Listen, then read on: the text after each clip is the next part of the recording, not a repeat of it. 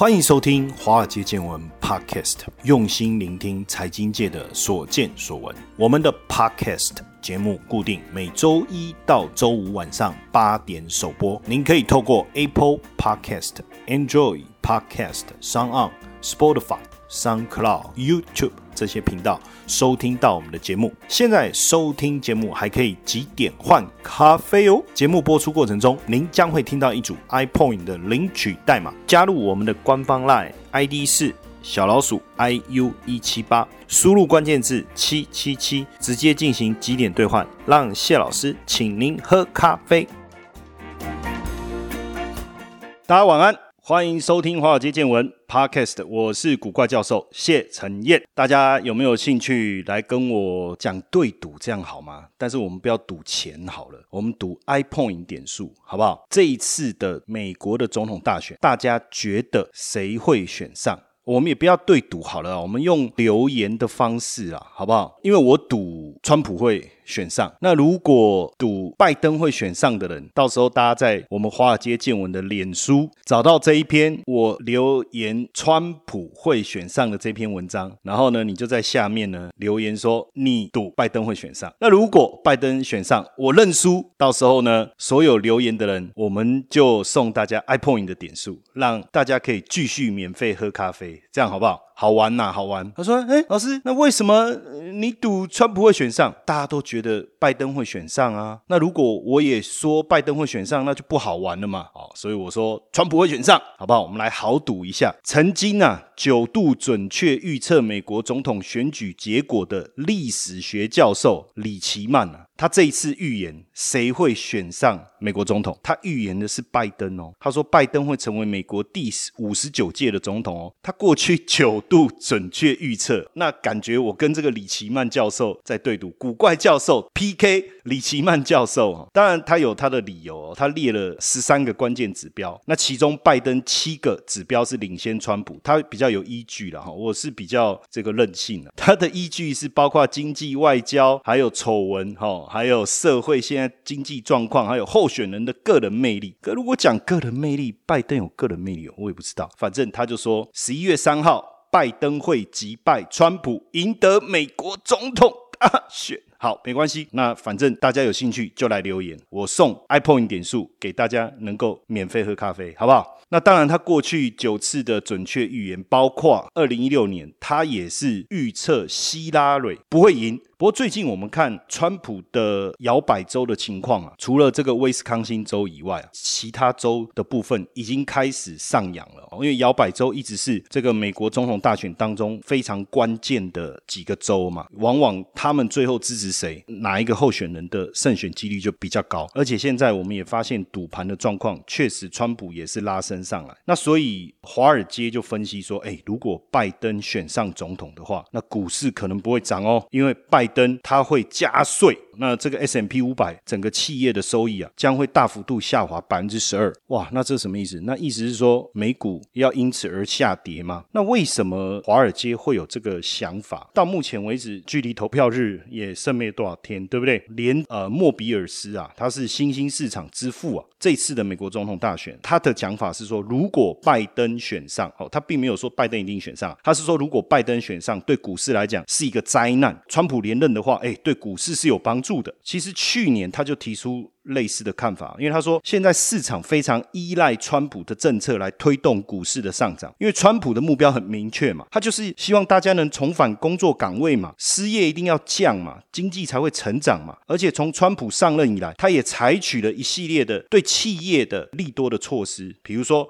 下调企业税率，这个就是一个很明确的一个动作嘛。那这样的一个动作也帮助了美国能够维持高速的经济增长。那不止莫比尔斯啊，连加密银行 Glacy Digital 的创办人啊，他也表示说：“哎，真的，如果那给拜登酸屌哦，勾起也咯，美股的泡沫也破灭哦，听起来确实是蛮严重的哈。”那彭博的报道是说：“哦。”虽然这段时期哈，亚马逊啊、特斯拉这些哈持续的上涨，带动了股市的上涨。因为这一段时期，说真的，如果你去比较道琼 S M P 五百跟纳斯达克，哪一个涨幅比较强，哪一个创新高了？纳斯达克为什么？就是靠这些科技类股的带动。但是当拜登选上以后，就如他的政见所言，他要提高企业税、资本税、富人税的话，哇，那不得了，因为拜登主张加征个人税、所得税哦，要从三十七趴提高到三十九点六趴，企业税是从百分之二十一提高到百分之二十八。那之前川普才把企业税从百分之三十五降到二十一啊，才带动了美国这几年的经济成长，还有股市的牛市啊。疫情这段期间不看的话，确实川普的政策有让美国股市大幅度的上扬。所以如果拜登选上以后，不管他是加征个人所得税也好，企业税也好，都会降低企业的获利能力。这一点确实是应该是没错哦。那你看哦，九月初的时候，道琼重返两万九千点大关，S M P 五百、纳斯达克创新高，哇！这时候川普在推特上发文啊，他说：“你看，You are so lucky 啊。”就美国人民，你这么幸运啊！还好是我当总统，不然我跟你讲，美国早就跌了。哎，结果他讲完没多久，美国真的就跌了。这代表什么？道琼跌超过八百点。他讲完以后，S M P 五百跟纳斯达克分别跌三点五趴跟将近百分之五。哎，而且连续几天都收黑，哎，等于原本连续五周的上涨的一个趋势就这样子，他一句话啪就停了。所以我们看哦。美国总统大选之前，美股的波动肯定会更剧烈。虽然说现在啊，拜登啊，就民主党的总统候选，他在民调上算是持续领先，可是现在领先的幅度开始减少喽。而且我刚才讲了，他这个加税的政策，普遍大家认为是对股市不利的哦。会不会就因为这个点就打垮了拜登？而且那有人在直播的时候睡着，所以以后他会不会主持会议的时候到一半也睡着？总统大选前辩论一下，啊，会不会辩论到一半又睡着？还有闹鬼啊！我们看最近啊，抹黑川普。的消息是蛮多的啦，包括科登啊，他的子女啦，科登就是他之前的法律顾问嘛，哈，然后包括水门案的作者 Woodward，他也都跳出来不断的爆川普的料，可是大家好像对加税这件事哦比较感冒，哎，可是也蛮妙的哈，就是过去一段时间哦，我们就看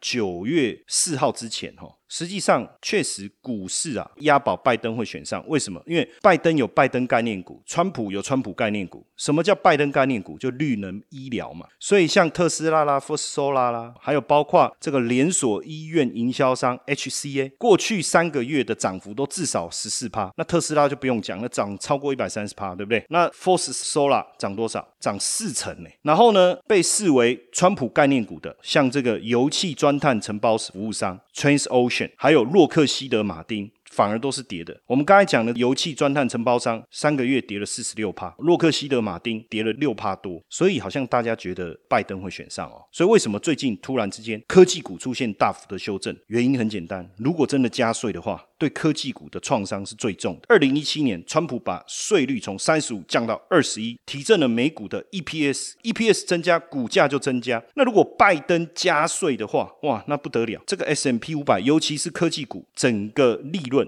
一定会大受影响，甚至他还想说要提高最低工资的标准。这个部分当然对。企业的冲击也会很大。那我们从整个美股的板块来看啊，通信服务啦、医疗保健啊、消费类的受到冲击最大。那反而冲击比较小的是什么？能源、房地产跟公用事业。医疗保健板块啊，公共卫生的部分啊，对低收入的影响比较大，也暴露了美国其实在医疗服务方面其实很不平等的。那拜登想要加倍控制药品的价格，建立公共医疗保险方案来跟私营公司竞争，这两个。政策对制药公司、对医疗保险来讲是负面的，而且需要国会的批准。但是就全民医保的方案来讲，其实对市场的影响比较温和。那再来是科技板块，因为美股现在大部分市值跟买盘集中在谁身上？微软、亚马逊、苹果、Google、Facebook，对不对？这五个巨头，我们叫尖牙股。这五家公司的市值就占美股的总市值超过两成了哦。甚至大家也担心说，哎，拜登未来会不会针对这些科技巨头有新的繁荣？垄断的政策，甚至要求他们分拆成小公司。哎，以前 AT&T 就被分拆过哦，不要觉得不可能哦。基本上来讲，如果拜登对科技股的立场不是那么明确的话，甚至未来民主党施压，然后加强对五大科技巨头的监管跟审查，而且甚至拜登还提议说要把全球离岸的利润的最低税率提高一倍，要从十点五提高到二十一趴。哇，那这些公司缴税的状况就被迫大幅度的改变。所以为什么科技股的冲击会最大？好，这个点你要特别注意。接下来就是我们今天的彩蛋时间。iPoint 领取代码 L 六五五五。活动详情呢，请到下方的说明栏观看。唉，那当然了，拜登如果真的选上哈。看起来对股市的影响好像很大。当然，从过去的历史来看，哈，以目前的角度思考了，如果民主党真的席卷国会的话，美国股价可能就会因为企业税率的提高而大幅度的修正。那如果共和党保住了控制权，哎，税改也不一定会通过。所以，川普如果没选上，民主党又掌握多数的席次。哇，那股市的冲击可能就真的很大了哈。那就像我们刚才讲的，就要特别注意刚才我们讲的这几个板块了嘛。当然，华尔街对拜登加税这件事情确实是很担忧了。那我们看这个北方信托财富管理投资长尼克森，他出了一个报告，他就说拜登等于加税等于。对市场不利，其实也不一定。哎，其实还是有人有不同的想法。他说，如果拜登选上，没有错，加税对科技股会带来一些修正的可能。哎，可是对全球贸易的。关系可能会修复啊，所以这个部分加税可能会抵消啊。他至少不像川普软软虫啊，跟他消告细给敢嘎。而且他说能够战胜拜登的就是拜登，奇怪，哪有人出来竞选，然后说能打赢自己的是自己，对不对？我在猜他要讲的是说能打赢川普的就是拜登哦。哎，那如果拜登真的入主白宫，大家另外一个想法是说，至少联总会主席鲍尔应该能够续任。就美国的经济利率决策这个部分来。来讲还是有主导性的地位啊。以目前联总会他的态度而言。它维持低利率啊，那维持低利率的政策基本上对股市还是相对有利啊，对经济的复苏还是有帮助的话，所以如果鲍尔能留任，因为拜登胜选的话，基本上也不会不好啊。所以我们从历史来看呢，也真的没有一定哈。为什么呢？参考过去的经验啊，如果现任的政党会连任，那美股通常会涨；那如果现任的政党没办法连任，反而会跌。那这个好像跟共和党或民主党没有关系哦。所以如果川普他在十一月。哦，美国总统大选能够连任，那基本上上涨的几率应该是比较高。那如果哎他不能连任，那可能真的就会跌，因为大家就说哎民主党对股市不利。可是很奇怪哦，统计一九三三年以来，民主党当总统的时候，股市的回报率比共和党当总统的时候还高。当然，我觉得像这种统计啊。有时候也有点失真，因为像这一次啊，川普领军的美国啊，股市的涨幅啊，疫情这一段不能算，疫情是天然的事件嘛，哈，在这个情况下，实际上共和党它的涨幅是。比较多的，可是从历史来看，民主党总统领导的时期，S M P 五百的平均总回报率是十点二，而共和党是六点九。不过呢，克林顿领导的股市繁荣跟布希当时网络衰退、金融危机的影响，把它排除的话啊，那其实两党的回报率也没什么差异啊，所以有奖跟没奖一样。所以简单来讲，我觉得还是回到拜登的税率政策，也就是说，如果拜登选上。我觉得股市比较可能会跌的原因，就是因为加税。我虽然不喜欢川普，大家如果看媒体就知道，在各个媒体每次讲到川普，用 key 跟脸红脖子粗，对不对？但是从美国的现况来看，川普给美国所带来就业的改善，以及川普非常的清楚美国的反中的态度，还有仔细看哦，你看那些黑川普的那些言论，对川普都没有影响，为什么？反而哎越抹黑他，他的支持率越高，为什么？重点还是在白人啊，只要大部分的基督徒。还有非基督徒的白人支持川普，他基本票就百分之四十。那再把这些摇摆的，或者是非基督徒的，或是有色的人种，可能川普做了一点点让他们感动的事情哦。你看，像在共和党全国代表大会，看他就颁那个美国公民的身份给这些有色人种，或者说非白人的部分，那效果就出来啦。而且包括有一些人是民调你上面你问不到的，就是所谓的 redneck 的白人。就红脖子的白人，这些白人呢，他的教育程度比较低，收入比较低。那过去这个长期的失业，其实非常怨恨民主党。那川普进来以后，很多乡下的工厂复工，对这些白人来讲，他心里面其实是赞扬川普。那只是这些人民调你不一定问得到啊。那这些人如果都也跳出来支持川普的话，那川普选上的几率还是比较高。啊，这是我自己个人的看法了，总是这样嘛。你越觉得他不会选上，就最后他就选上。所以我们来 PK 一下，如果大家有兴趣，到时候在华街见闻的脸书，我们会有一篇文章谈论这个美国总统大选时，我们来 PK 谁会选上这件事。然后大家在上下面留言，你觉得拜登会选上，川普会选上，好不好？有趣吧？生活多一点乐趣，川普确实给我们生活带来多一点 乐趣跟多一点话题。OK，好，那休息一下，我们等下第二段回来。今天继续邀请任文琴任老师来跟我们多谈一点点跟财经有关，但是又非常值得去深思的这些社会案件，好不好？我们等一下见。谢承彦老师寻找接班人计划，操盘领航员，开创斜杠收入线上说明会，搜寻赖好友 at iu 一七八，输入关键字八八八。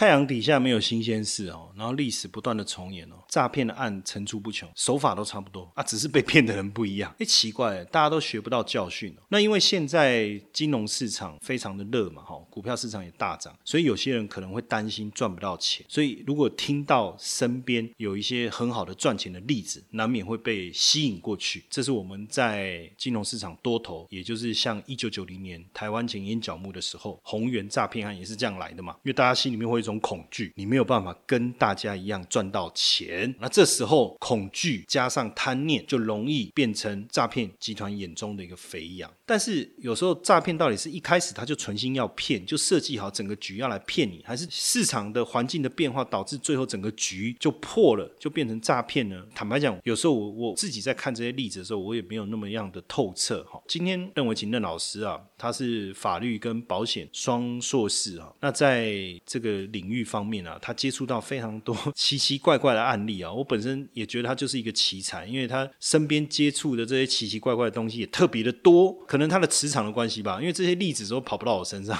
都跑不到我身上来，就都跑到他身上。但也很有趣，就是他累积了很多这种我们听起来真的是很不可思议的例子。那他今天要来介绍的例子，我我听了我更不可思议了哈，骗真的钱就算了，他既然用虚拟的钱来去骗真的钱，哇，那是更屌，我觉得是更厉害。实际上，我当然觉得说世界一直在改变所以很多人他也搞不清楚。哎，什么比特币、数位货币？什么虚拟货币听起来好像又有那么一回事？那这一次这个故事啊，我觉得又更匪夷所思啊！我觉得还是让任老师来跟大家讲会比较清楚，好不好？我们接下来把时间交给任老师。哎，谢谢谢博士哈，谢谢各位听众网友们。不是我气场不好啦，那刚好接近七月半，是不是？没有啦，是因为刚好身边很多投资的人，那就像刚刚主持人所讲的，其实很多人不会嫌钱多嘛。那投资管道部分，前一阵子金融海啸关系，很多正当投资管道都遭到亏损。那自然而然的，如果我想要去赚取更多的，那是不是会有机会听到比较特别的投资方式？有，一定很多。那我这一次所分享部分是有关虚拟货币，因为前一阵子刚好比特币在热夯的时候。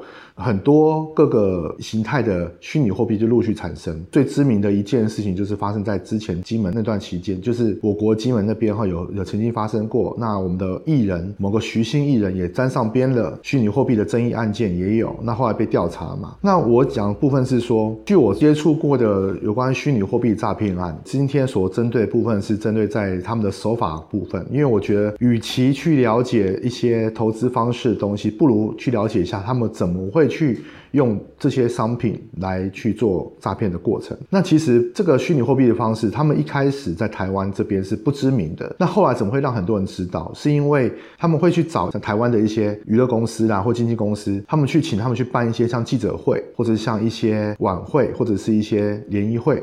挑的地方大多数都是像 W 饭店啊，或是君悦啊，或是一些大型的五星级饭店，他们就会砸重金在这部分去租场地，然后所有的工作人员都打扮得很好，甚至会邀请请一些，比如说，哎，刚好是某某律师、某某会计师，或是一些很知名的业界人士去聆听，所以让你进去的时候，让一般人收到这个邀请，或者是说你要去报名的时候，发现哇，怎么里面都是一些社会阶层较高的人在参加了，那肯定这个会议是不错的，那个投资机会应该是不错的哈。不然不可能会有这么多的社会高阶的人士再进去参加这样的一个演说明，这是在他们的格局上做包装。他们会去开这样记者会，甚至可能会找一些做代言、线上知名的财经老师啊，请他们莅临去演讲一下。讲一下这个虚拟货币的商机。那他们就是跟着这个商机的部分去讲说，哎，你看，既然这个老师都讲虚拟货币商机，现在目前正夯，啊，我们这边公司刚好有出现这样一款的虚拟货币，那我们这边所成立的时间大概什么时候？我们来自于国外的哪里哪一个国家？你会发现到说很多的。诈骗集团，尤其是金融诈骗，他们的公司大多数都在境外公司，比如说像马来西亚啊、苏联那边也有，还有一些其他一些岛屿的国家，他们就是用一种境外公司方式，然后感觉上是外资进来台湾这边，然后想投资台湾，创造这样投资机会给投资人，希望投资人呢共襄盛举这样的氛围，所以他们会去请这些财经的一些专家们，哦，或是老师们去讲解这个过程中，虽然他们并没有为这家公司做背书或保证，可是会也连带去造成一个叫做。代言人的效应，那有代言人效应情况之下。消费者或是投资人本身就会相信这家公司是正当的、是合法的，更何况依照他们的规模，感觉上就不像是在随便做的。那最常见就是说，很多他们的主管跟老板都是外国人，所以你会更相信他是外资。但其实很多都是，大多数都是人头啦，哈，就是露露脸一下，然后就没事就走了这样。那另外一部分是比较高干一点的，就是说他们除了在包装上之外，他们还会在经营有关公益形象，就他们会投入一些公益运动，比如说他们可能会去。赞助一些协会啦、基金会之类的，为什么这样做？因为很多公益团体他们会办一些所谓的聚会方式，那这些诈骗集团的人就是为了要打造更好的形象，他们会去参与这些所谓的公益活动，然后在这些聚会场合上面呢，比如说跟某某狮子会的分会长合照，甚至可能去成为他们的干部之一，借此让自己的包装程度更为上升。那投资人看到哇，你既然是跟某某公益协会的团体是个好朋友，甚至是你们的会员，甚至是里面的干部。但会更相信你，因为你的形象是好的，所以很多人他们就会。一种错觉，说我参与的这个投资案，既然是这么好的人在推荐的，那这投资案一定是好的。就算今天他的投资报酬率高的吓人，高的离谱，但是我相信以他这个人的行为跟他外在的风评来讲，我相信这个东西还是没有什么问题的。就是因为这个原因所造成。更深入一点是说，当你想要去投资的时候，因为他们常常会以退为进。比如说，我想要去投资一百万，他说不行，不好意思，一百万是必须我们的 VIP。啊，你现在目前来讲，你不是 VIP 的客户。所以你的最高的投资额只有三十万元。你想成为 EIP 可以，那你必须连续达到多久时间内，你有投资金额累积到多少钱，你就可以投资基本单位一百万元。那你就会觉得说啊，那些人都已经赚那么多了啊，我才有三十啊，我要做多少钱才会到一百啊？不行不行，那我有什么方式更快的？有有有有有，另外一种方式就是你如果不能自己投资这么多的时间，没关系，你去找人来投资。你只要有办法去找到几个跟你一样投资的部分，你们做集资嘛，共同开户，或是说哎，我们集资来做申请。那我就给你 VIP 资格，那其他人的部分就是一般的会员。这时候会造成一个落差，就是阶层落差。此时你会觉得说，哎，我一开始只是一个一般的会员，但是我只要做到他的条件，我就是高阶会员了。我还跟其他人讲讲不一样，我赚的还更多。就是其他人会相信说，哇，你既然是这个公司高阶会员，那肯定是了不起，就会更相信。所以很多人会用类似这种连带效应的方式，然后去让更多人就是一个拉一个进来，就是因为他们创造一些些门。槛一开始不想骗你多一点，他们会想慢慢的去让你去投资小一点，你有甜头，设置一些高的门槛，你想达成可以去找更多人进来，达不成到也没关系，我就慢慢等你，总有一天会等到你。为什么？因为你会急，你会看到很多同时加入的人都赚到很多了，都买。凯迪拉克，你还只是开一个马自达，类似那种感觉，你会很急。就是很多诈骗集团跟金融诈骗集团，他们都是用类似像这种方式，然后让投资人上当，然后中了陷阱。那刚才你讲的这个数位货币的例子啊，那它到底是营造这个产品的什么样一个特性？它能够带来什么样的获利？你说一个虚拟货币啊，大家怎么会想要去投资这个虚拟货币呢？它一定有营造一个什么样的氛围，对不对？好，我这边来讲，他们一开始的包装方式，除刚刚所讲。格局上包装之外，实质上的包装方式是以我那个例子来说，他们在网络上面先成立一个商城，就是网络商城。所以网络商城上面都很多商品，你们可以用虚拟货币方式去买到他们的商品。那他们也会有真的商品寄到你家去。但实质上来讲，他们一开始讲说，因为虚拟货币是商品嘛，你们只是以物易物的交易，所以我不是很推荐你们呢把这个当做是货币的性质去做炒作。但是你如果真的想要去做所谓的交易的话，你除了我们的商品之外呢，那如果你真的持有有太多了。比如说像刷卡，刷卡我们刷一百块钱，有时候信用卡会给你两点、三点红利，他们就设计一个机制，这个机制非常的精美，就是说。比如说，你用一百块虚拟货币去买一个商品，比买一条牙膏好了。你买的过程中，他给你两点的一个红利，而这红利基本上来讲你没有用，但是你可以去他们的交易中心，有个虚拟交易中心去求售。拍摄，我现在目前有累积二十点的红利，那有人谁跟我想要呢？就类似像零股概念嘛，零股有零股交易中心，他们就是用这种方式。那这时候你就发现到说，哎，我既然可以买东西，我可以额外赚点红利，那红利还可以做求售。比如说我这两点，有人会用三点五块钱跟我买，这时候这个交易中心就会变成一个。炒作货币的交易方式。除此之外，这些交易中心基本上来讲，只是在做红利的部分。有没有可能这些本身的虚拟货币就会变成私下交易？对。基本上来讲，就是有些人就会释放这样的消息，说：“哎，我跟你讲哦，某某人哈，他有收购这些虚拟货币。如果你真的不想要哈，你可以用多少钱卖给他们？你可以小赚一点。这时候就是说，好，那我就把这个货币转让给这个人。那实质上就是有获得对价关系的情况，也就是说，我当初用一百块钱现金买到八十元的虚拟货币，我此时呢，我再用一百二十块钱卖回来给我，就是再售出，我可以赚二十块钱。他们的集团就是用这种方式，一方面是告诉你说，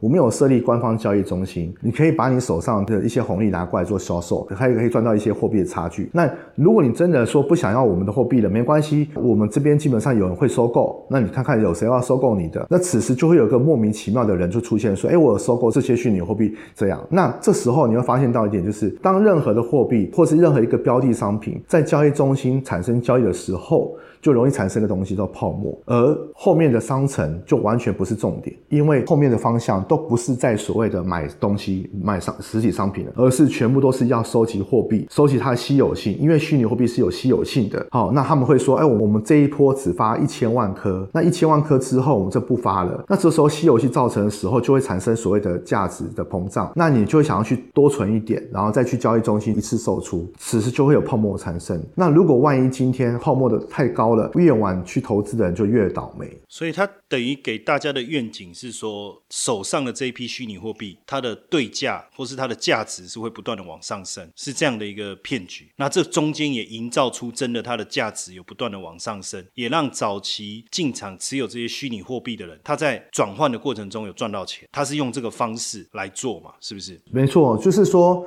像这类的金融诈骗部分来讲，大部分越早期投资的当然会有甜头。然而，越早期投资的人往往不是正场投资人。什么意思？越早期投资人都是内部关系的人。也就是说，今天我要设这个局，我预计可能会撑个一年。假定有两百个人会去投资，至少有两成的人都是自己人，就一定会让自己人去去做所谓的内部人士。那内部人士创造这些讯息出去，让一些外部的人，就是一般投资人进来，发现说：哇，我已经落后这么多了。原来已经有百分之二十的人都已经有获得这么好的利润了。都已经这么早进入市场，我怎么那么笨？我怎么不晓得有这个东西？人家都已经买房买车了，我到现在目前还在刚开始，他们会造成这样一个落差，这就很像我们早期类似像直销啦，哈，或者是都是传销，他们会造成这样一个羡慕富人的一个情节，永远就是那百分之二十人在上面光鲜亮丽，然后会告诉你说，你看时机不等人，我就抓住时机才，我很早接入这个商品，我很早进入这个市场，所以我获得这个利润。你现在还不再进来，你再晚一点进来，你就永远赚不到钱了。我这么成。功了，你还不成功吗？那你要不要相信我？如果你愿意相信我的话，那就请你给自己一个机会，